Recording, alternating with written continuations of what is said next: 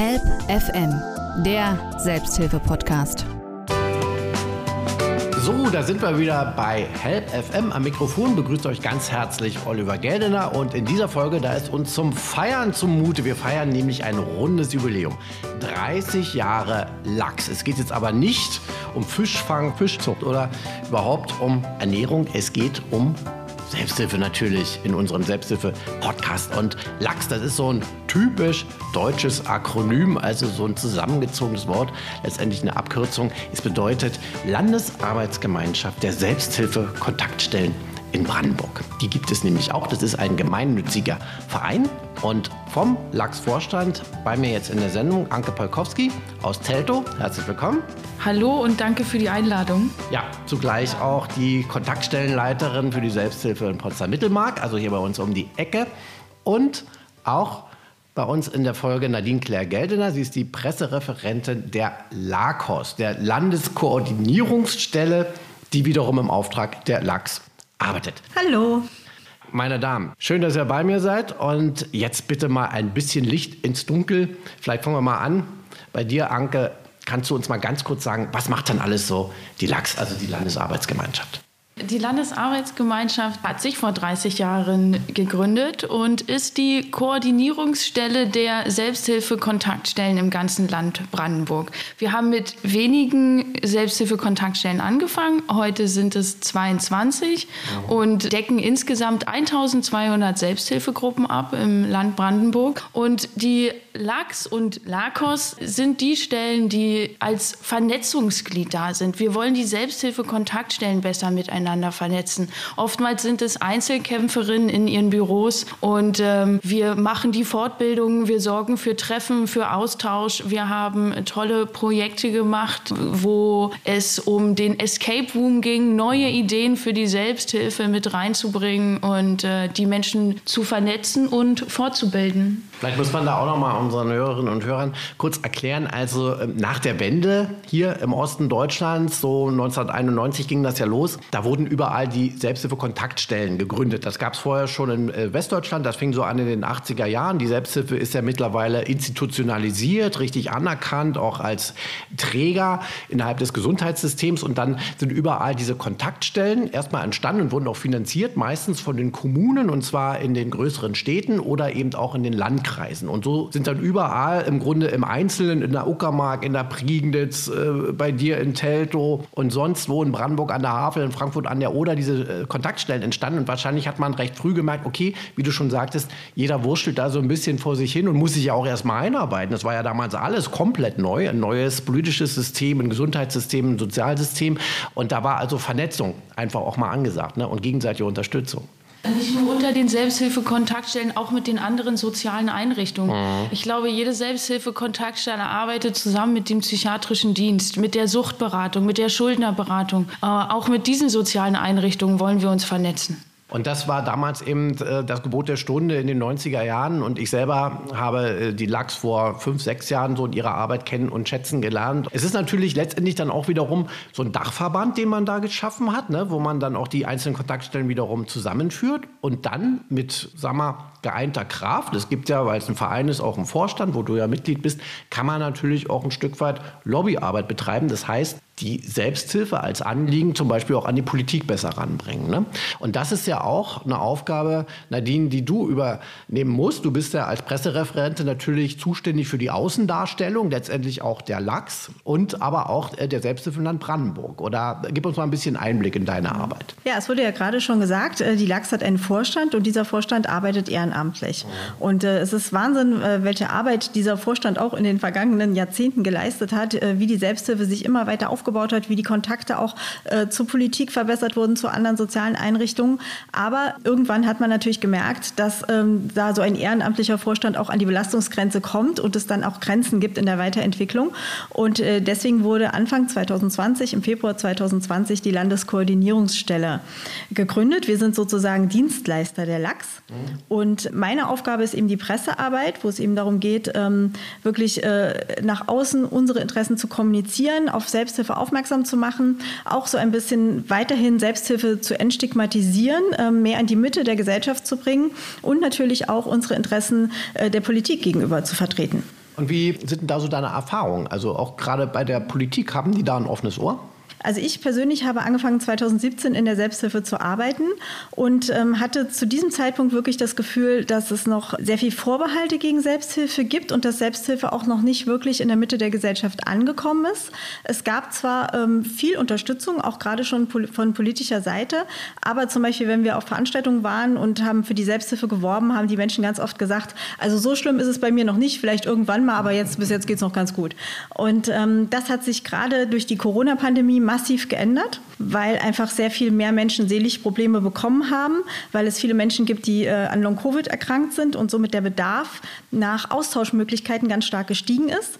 Und auch die Politik, natürlich das Gesundheitssystem an seine Grenzen kommt und äh, der Politik jetzt auch nach und nach immer mehr auffällt, wie wichtig die Selbsthilfe als vierte Säule des Gesundheitssystems ist. Also ich glaube, mittlerweile müssen wir nicht mehr dafür werben, sondern wir sind wichtig geworden. Und was du sagst, vielleicht das ist noch ein bisschen die Aufgabe, diese Entstigmatisierung. Es gibt immer noch diese Klischeebilder und häufig auch in den Filmen ist es immer dasselbe. Es ist so ein bisschen eingebaut als kleiner Lacher. Ne? Dann sitzen da Menschen im Kreis, gucken auf den Boden und einer sagt, mein Name ist so und so, ich bin Alkoholiker und so. Also es wird immer so ein bisschen, habe ich so den Eindruck, auch so behandelt wie, naja. Und dadurch ist auch so das Bild immer, so schlimm ist es bei mir ne, noch nicht, ich muss da nicht hin. Und das ist ja eigentlich unsere Aufgabe, letztendlich auch von unserem Podcast, ist ja auch letztendlich eine Werbung für die Selbsthilfe zu zeigen. Selbsthilfe ist anders, da werden wir auch in der Folge noch drüber reden. Und Selbsthilfe ist äh, deutlich mehr, wobei der Austausch, der direkte Austausch mit Betroffenen natürlich immer das Kernanliegen bleibt. Aber es muss eben nicht so sein, wie man sich das häufig spießig, muffig vorstellt. Am besten noch alte Leute sitzen und trinken Kaffee.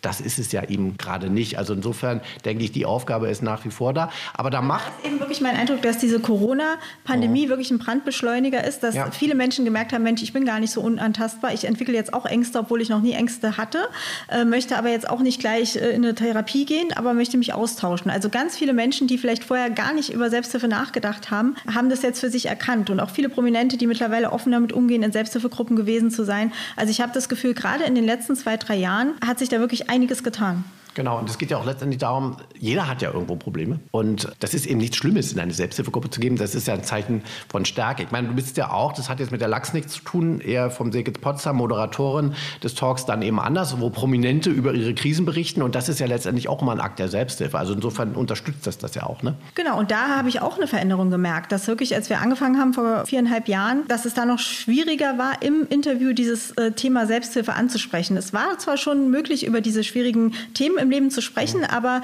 ähm, es war immer noch so ein bisschen schambehaftet zu sagen, ja, ich bin auch in eine Selbsthilfegruppe gegangen. Und das ist jetzt ganz anders. Und auch wenn wir mal in die USA schauen, wo auch Brad Pitt oder Ben Affleck ganz offen gesagt haben, sie waren in der Selbsthilfegruppe, gerade bei Suchterkrankungen ist es einfach auch eine große Hilfe. Ich glaube, da hat sich viel geändert. Und es hat sich auch gerade, wenn wir auf junge Menschen schauen, die jetzt bei Instagram zum Beispiel unterwegs sind, da hat sich auch viel insofern geändert, als dass Mental Health und auch so eine Work-Life-Balance mhm. einfach viel wichtiger geworden sind. Es gibt viel mehr ähm, ein Bewusstsein dafür und eine Offenheit und auch viel mehr den Fokus darauf, ein seelisch gesundes Leben zu leben. Das war vor 20, 30 Jahren noch nicht so stark im Fokus. Ich glaube, das spielt alles uns in die Hände, um ja. es mal so zu nennen, um Selbsthilfe einfach auch in der Mitte der Gesellschaft zu platzieren und auch viele verschiedene Gruppen zu vielen verschiedenen Themen anzubieten. Also zum Beispiel Hochsensibilität ist ja ein Thema, man kann hochsensibel sein und wunderbar durchs Leben kommen, aber möchte trotzdem vielleicht sich austauschen mit anderen Betroffenen, warum man gewisse Situationen anders erlebt. Das heißt, Selbsthilfe kommt weg von diesem klassischen äh, nur Ängste, Depressionen mhm. und Suchterkrankungen, geht viel weiter in ganz viele Bereiche, sodass eigentlich jeder in eine Selbsthilfegruppe gehen könnte, wenn er das möchte. Help FM, der Selbsthilfe-Podcast. Anke, erlebst du das auch so, dass die Selbsthilfe, also dass es jetzt auch einfacher ist, Menschen an die Selbsthilfe zu bringen? Merkst du zum Beispiel auch in deiner Kontaktstelle in Telto, dass viel mehr Anfragen kommen, viel mehr ja, Interessenten? Und Nadine hat angesprochen, auch die Corona-Pandemie war da ein Beschleuniger. Kannst du das bestätigen? Die Corona-Pandemie war durchaus in einigen Sachen eine Beschleunigung, gerade was beispielsweise die Digitalisierung anging. Ähm, da hat die Selbsthilfe einen ganz großen Schritt gemacht. Wir hatten plötzlich Online-Gruppen und dadurch auch wieder wieder ganz neue Austauschmöglichkeiten über Landesgrenzen hinweg. Das war insbesondere für seltene Erkrankungen. Wir haben jetzt eine neue Gruppe in Telto, interstitielle Zystitis. Das war mir vorher gar nicht bekannt. Es ist eine, ja, es ist, es ist eine chronische Blasenerkrankung, aber sie ist so selten, dass man lokal oder regional nur sehr selten dazu überhaupt Gruppen zusammenbekommt.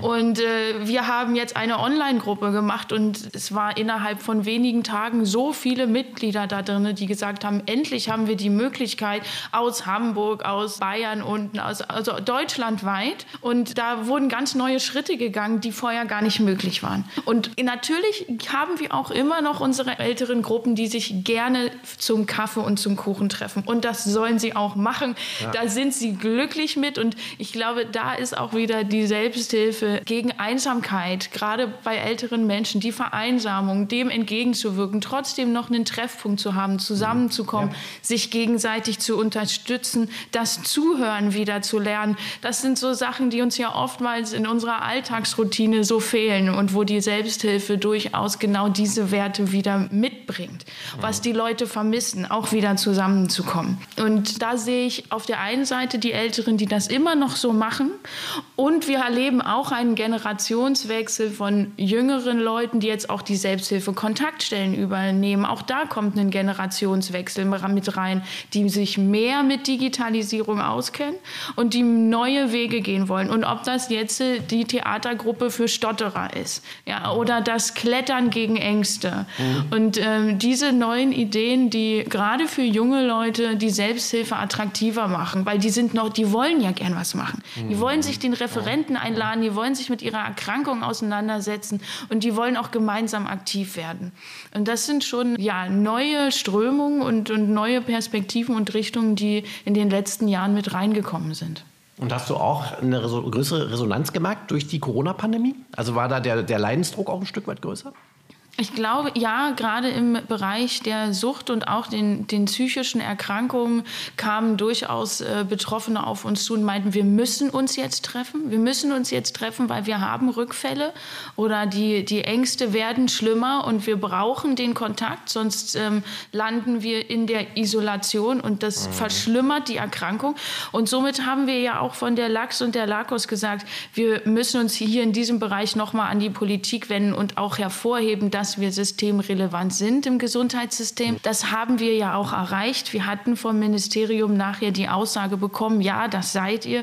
Und gerade im Sucht und im Bereich der psychischen Erkrankung müssen wir Regelungen finden, dass die Menschen sich weiterhin austauschen können. Und so war das auch während der Pandemiezeiten natürlich mit den Hygienebestimmungen möglich, diese Gruppen aufrechtzuerhalten. Ich denke, das ist auch eine ganz große Lehre dieser Corona-Zeit, ne, dass diese Gemeinschaft einfach so wichtig ist und dass der Mensch auch den sozialen Kontakt zu den anderen Menschen dringend braucht. Und das ist ja letztendlich auch die Selbsthilfe. Und wenn der Austausch auch erstmal nur digital stattfindet, auch das so angesprochen ist natürlich richtig, diese Digitalisierung der Selbsthilfe, da habe ich schon vor fünf Jahren mal Sendungen gemacht. Das hat damals immer niemanden interessiert. Ne? Und plötzlich ging es dann. Und sei es über WhatsApp-Gruppen, über Telegram, über weiß ich was, Skype. Ne?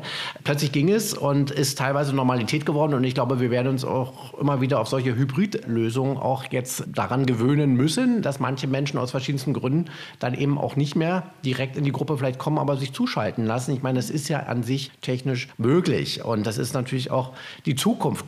Du hast schon angesprochen, Generationswechsel auch in den Selbsthilfe-Kontaktstellen. Du selber bist auch so ein Generationswechsel. Ich kenne auch deine Vorgängerin, die ja jetzt im wohlverdienten Ruhestand ist. Was hat dich denn eigentlich in die Selbsthilfe gebracht? Hat dich das schon immer interessiert? War das eher zufällig? Und äh, hast du auch gesagt, wenn ich das mache, dann will ich aber auch ein bisschen neue Ideen reinbringen? Ja, es kam eher zufällig dass ich da so reingerutscht bin über den AWO-Bezirksverband Potsdam, der ja der Träger ist von äh, unserer Selbsthilfe-Kontaktstelle. Und ich habe mich auch tatsächlich selber dabei erwischt, als ich vor drei Jahren angefangen habe zu denken, ach du meine Güte, was soll ich denn bei der Selbsthilfe machen? Ich hatte auch nur dieses typische Klischee im Kopf hatte auch meine Vorurteile, als ich die Arbeit begonnen habe, das muss ich ehrlich zugeben. Nachher, jetzt nach drei Jahren, muss ich sagen, dass ich meine Vorurteile tatsächlich neu bearbeiten musste, dass ich festgestellt habe, dass ich in vielen Bereichen falsch lag, dass ich ähm, sehr fasziniert bin von der Vielfalt und der Kreativität, die die Menschen in der Selbsthilfe mitbringen und ähm, ja, dass ich dadurch auch äh, mich habe inspirieren lassen für neue Projekte und Ideen und gesehen habe, dass Selbsthilfe so viel mehr ist und man so viel mehr auch neu gestalten kann, dass ich dabei geblieben bin. Ja, und auch sehr zufrieden jetzt. Und hoffentlich auch noch bleibst. Es mhm. ist ja auch immer so eine gegenseitige Befruchtung auch irgendwo. Wir schauen gleich noch weiter in die Zukunft, jetzt mal in die ganz nahe Zukunft. Am 7. September hier in Potsdam gibt es einen großen Festakt, 30 Jahre Landesarbeitsgemeinschaft der Selbsthilfe Kontaktstellen. Äh, Nadine, den